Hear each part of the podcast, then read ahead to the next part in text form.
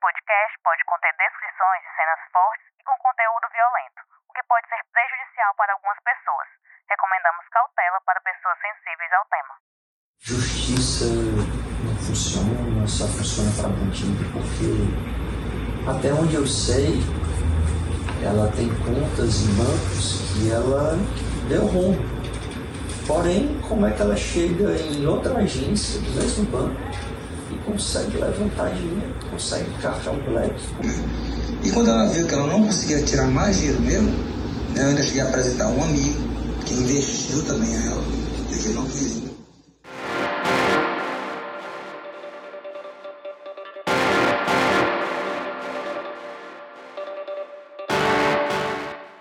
Oi, sou Emerson Rodrigues e o episódio 33 do Pauta Segura já começou. Esses áudios que vocês ouviram são de dois homens que afirmam terem sido vítimas de golpe por parte de uma empresária. Eles teriam investido dinheiro em uma empresa e dizem que não receberam de volta nem o que investiram, muito menos o que foi prometido pela mulher como lucro. Estou aqui hoje com a repórter Manuela Campelo, a Manu. É isso mesmo, ela voltou de férias e fez a reportagem sobre a prisão dessa socialite e saiu das colunas sociais para as páginas policiais do noticiário. Oi, Manu, tudo bem?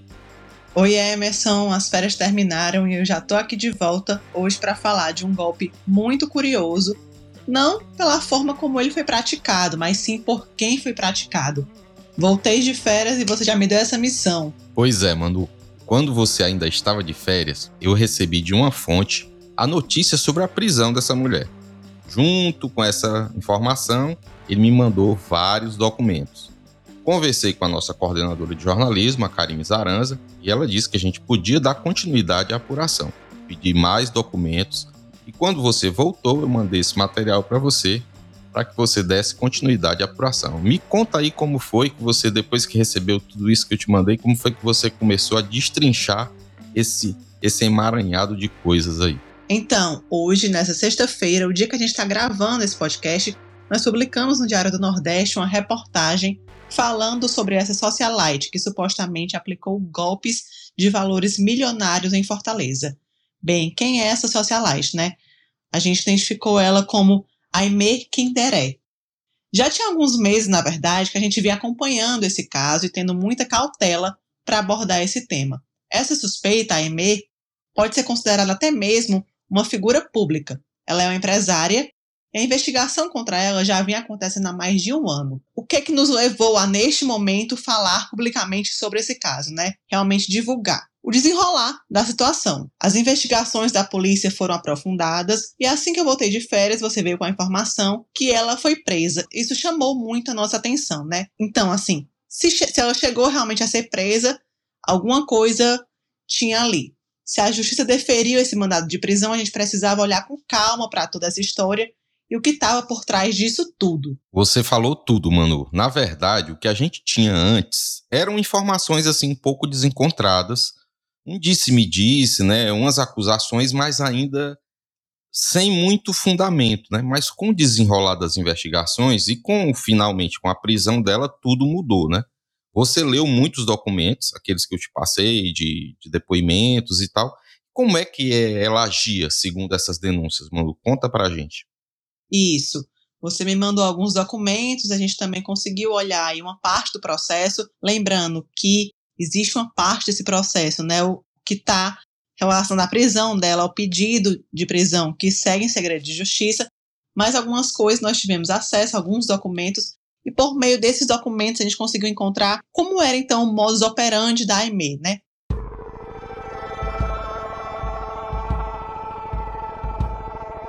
Muitas vítimas já vinham denunciando ela na DDF, na Delegacia de Defraudações, e sempre os relatos, por meio dos relatos dessas vítimas, a gente via que a história se repetia. Preferencialmente são vítimas homens, um deles, inclusive, ela encontrou aí começou uma amizade, né, uma relação por meio de um aplicativo. Outro era um primo que conhecia. Então, assim, sempre tinha essas pessoas confiavam muito na Aimee, né? Viu a Aimee como aquela figura pública, aquela empresária. E então, depois de, de primeiras conversas, vinha a oferta de que essas pessoas participassem no negócio dela uma empresa que vende frutos do mar e que investisse nas patolas de caranguejo, né? Os investimentos eram de valores diversos, 20 mil, 30 mil. Teve gente, teve vítima que chegou a investir 600 mil reais. E por que, que essas vítimas investiam, né? Existia a promessa de lucro financeiro a partir desse negócio, de uma participação, mas em poucos meses, quando, quando elas precisavam desse dinheiro de volta, quando elas começavam a perguntar por esses valores, começavam então a perceber que eram vítimas de um golpe, né? um suposto golpe, já que a IME, conforme o depoimento das vítimas, não devolvia esse dinheiro. Manu, a gente já tem informações de quanto em valores essas pessoas afirmam que perderam, somando todas as vítimas? Pelo menos 1 milhão e 200 mil reais, a gente tem essa informação. Mas hoje, nessa sexta-feira, a gente está gravando à tarde, a matéria foi publicada de manhã, Nesse meio tempo, já começaram a aparecer diversas outras pessoas que também se dizem vítimas, disseram que o prejuízo aí pode ser muito maior do que a gente tem informação até o momento. Uma das vítimas, né, como eu estava falando, investiu 600 mil reais, outra 300 mil, outra 50 mil, então valores eram diversos. E essas que investiam um valor mais alto, no começo elas falam que, de, que deu muito certo, né? Que a EME devolvia, que colocava ali um lucro em cima, e o aporte financeiro sempre ficava maior até realmente perderem todo o valor. Você conversou com o advogado da suspeita, da IME. Qual é o argumento dela? O argumento de defesa? O que é que ela diz? Isso. Antes mesmo de conversar com o advogado dela, a gente viu o que foi que ela disse nos autos na delegacia. Primeiro, já há alguns meses, ela foi chamada na DDF para prestar depoimento, né, na condição de suspeita mesmo, de investigada, e ela sempre relatava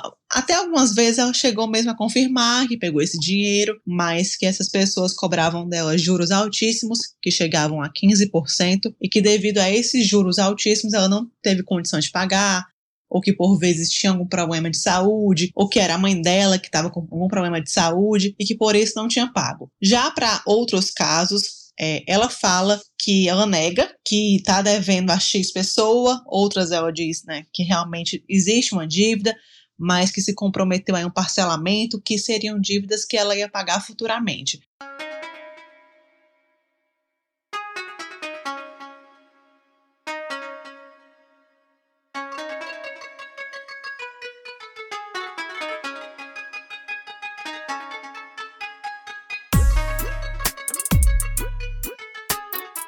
Acontece que essas vítimas, né, por meses esperaram. A gente teve acesso também a alguns prints de conversas entre a Aimee e essas vítimas. E numa delas dá pra gente perceber, durante o tempo né, de conversa, que durante meses essa vítima esperou, esperou a negociação. Elas falam, eles falam ali a respeito de parcelar um parcelamento, de que ela iria pagar em tal data, mas quando chegava a data não acontecia. E aí isso realmente foi gerando nessas vítimas uma sensação de impunidade para que elas procurassem a Polícia Civil, que passou a ficar à frente desse caso, um caso que também já é de conhecimento do Ministério Público. Nós falamos também com o Ministério Público, que mandou uma nota falando que parte do processo está em segredo de justiça, que por isso não ia comentar, mas que seguem acompanhando, que já inclusive pediram mais diligências pediram para a EME ser ouvida novamente. Essas diligências estão acontecendo, pelo que a gente viu, até que chegou nessa prisão dela que aconteceu, se não me engano, no último dia 25 de maio, né? Tá com umas duas semanas que a EME foi presa. A gente teve acesso a imagens desse momento da prisão dela, que a gente percebe realmente assim, era uma pessoa que já vinha sendo investigada, sabia que, podia culminar em determinado momento em uma prisão, até que isso aconteceu. Ela também já passou por audiência de custódia, e na audiência de custódia, por se tratar de um mandado de prisão preventiva, o papel ali da justiça foi mesmo ver a legalidade da prisão, e ela continuou presa até que agora, nos últimos dias, a gente também teve a informação que ela já chegou, já deu entrada no presídio feminino Aurimoura Costa, na região metropolitana de Fortaleza. Então quer dizer que até hoje, até hoje, o dia da gravação, ela continua presa. Até hoje, 9 de junho, ela continua presa. Até hoje ela continua presa, já está no presídio. A investigação segue em andamento, não, não existe um inquérito concluído ainda, até porque o Ministério Público, por meio de uma promotoria, solicitou mais diligências. Essas diligências ainda estão acontecendo. E aí tem muito desenrolar, né, do caso, como a gente estava falando aqui. Em poucas horas dessa matéria publicada, muitas outras vítimas apareceram, comentaram que também conheciam ela, que de repente também foram vítimas é, desse suposto estelionato por parte da empresária. Você tinha me perguntado também, Emerson, sobre o advogado da Aimee, né? Pois é qual é a, o argumento da defesa, o que é que a defesa diz. Né? Ele mandou uma nota grande que está na matéria, mas aí resume para a gente mais ou menos os argumentos da defesa, o que é que ele diz, até mesmo sobre a prisão dela. Isso. A nota do advogado completa pode ser conferida na matéria. O advogado é o Miguel Fernandes Pessoa. Ele nega as acusações e diz que a prisão foi uma medida extremamente excessiva, já que o inquérito policial sequer foi finalizado, tampouco subsiste denúncia e o processo formalizado em desfavor da investigada. Para a gente resumir aqui, realmente a nota dele é uma nota mais extensa, mas ele nega que a Aimee tenha cometido estelionato. Em determinado momento, ele até conversou comigo, falando que uma dessas vítimas é, é um ex-namorado da empresária, que isso seria um problema de uma relação entre eles, de um término que não ficou muito bem, né? Muito bem esclarecido, e que por isso que ele tinha denunciado, mas o fato é que existem diversas denúncias, pelo menos até o momento, já nesse processo, seis denúncias contra a EME, e essas pessoas aí, essas vítimas, empresário, servidor público, são vítimas de perfis variados, mas sempre pessoas, né, a gente percebe aí que elas supostamente optava por homens e pessoas de um poder aquisitivo maior com quem ela pudesse conseguir algum valor. A gente vai continuar acompanhando o caso e assim que surgirem novidades, você vai ficar sabendo tanto pelo site do Diário como aqui no Pauta Segura. Isso é um caso que realmente a gente vai continuar acompanhando tudo que a gente puder falar, porque ela é uma figura pública e é do nosso interesse. A gente também percebeu que é do interesse público continuar acompanhando essa história, ver se mais vítimas aparecem, de repente o que a Polícia Civil conclui nesse inquérito, se ela vai ser denunciada ou não pelo Ministério Público. Tem aí os próximos passos dessa investigação que a gente vai ficar por aqui acompanhando. Agora vamos para o quadro factual.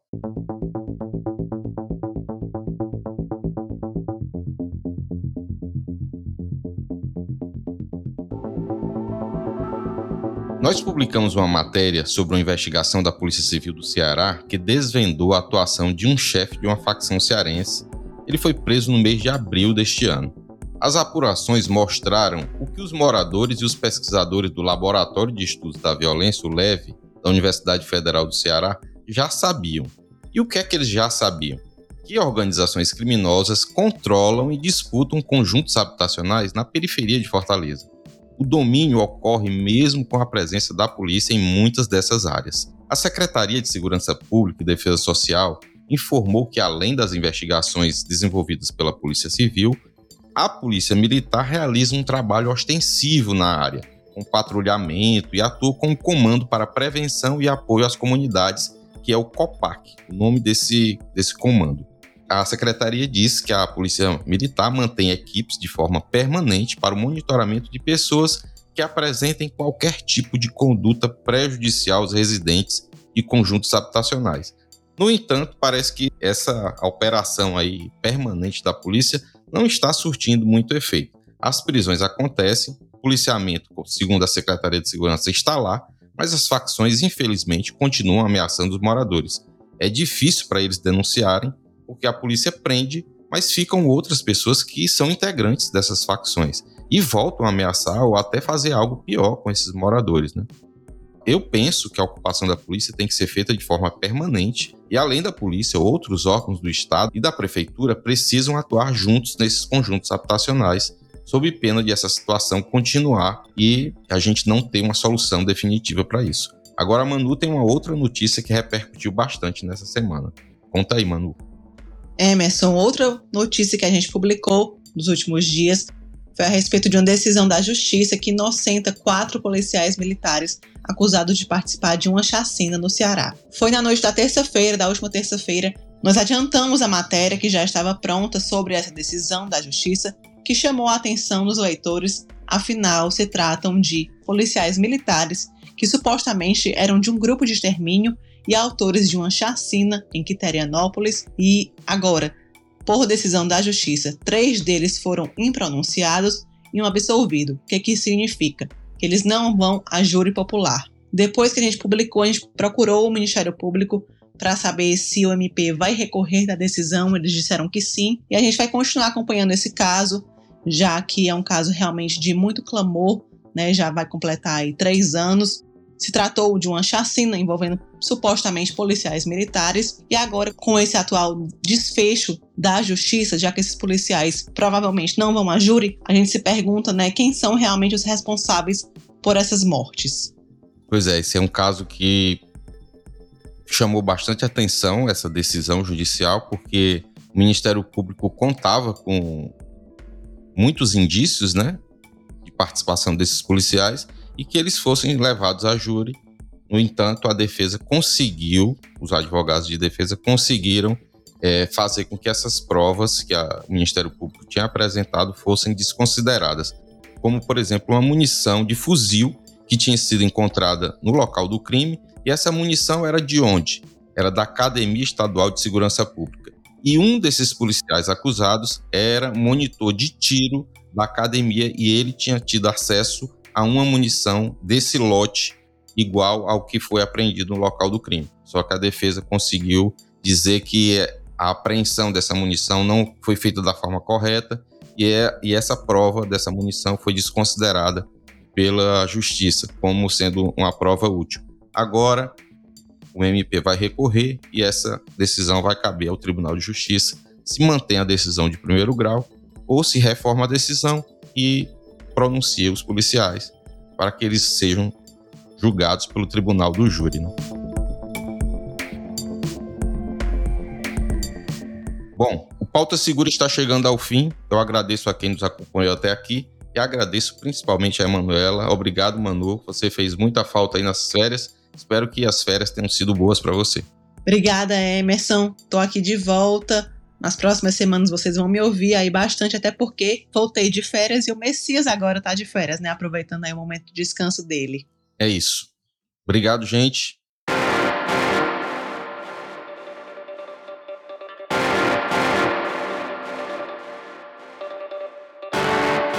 Este foi o Pauta Segura, seu podcast semanal sobre os bastidores das principais reportagens sobre segurança que você lê no Diário do Nordeste. Siga nosso podcast na plataforma de áudio da sua preferência ou no YouTube do Diário do Nordeste. Compartilhe com parentes, amigos. Eu também peço que você deixe o seu comentário, que é muito importante, e avalie nosso programa. Se você tiver qualquer sugestão, crítica, dúvida ou foi citado e quer direito de resposta, envie um e-mail para podcastpautasegura.svm.com.br. Neste episódio, usamos áudios da TV Verdes Mares e de entrevistas feitas pela nossa equipe. Esse podcast foi produzido e roteirizado por mim, pela Emanuela Campelo. Eu também fiz a edição de áudio, a voz da abertura da repórter Tatiane Nascimento, a supervisão do conteúdo é do Alan Barros, da Aline Conde e da Giovana Rodrigues, a coordenação de núcleo é da Karine Zaranza e a gerente de jornalismo é a Ivila Bessa. Espero vocês para conhecer os bastidores de mais uma grande reportagem aqui do DM. Até semana que vem.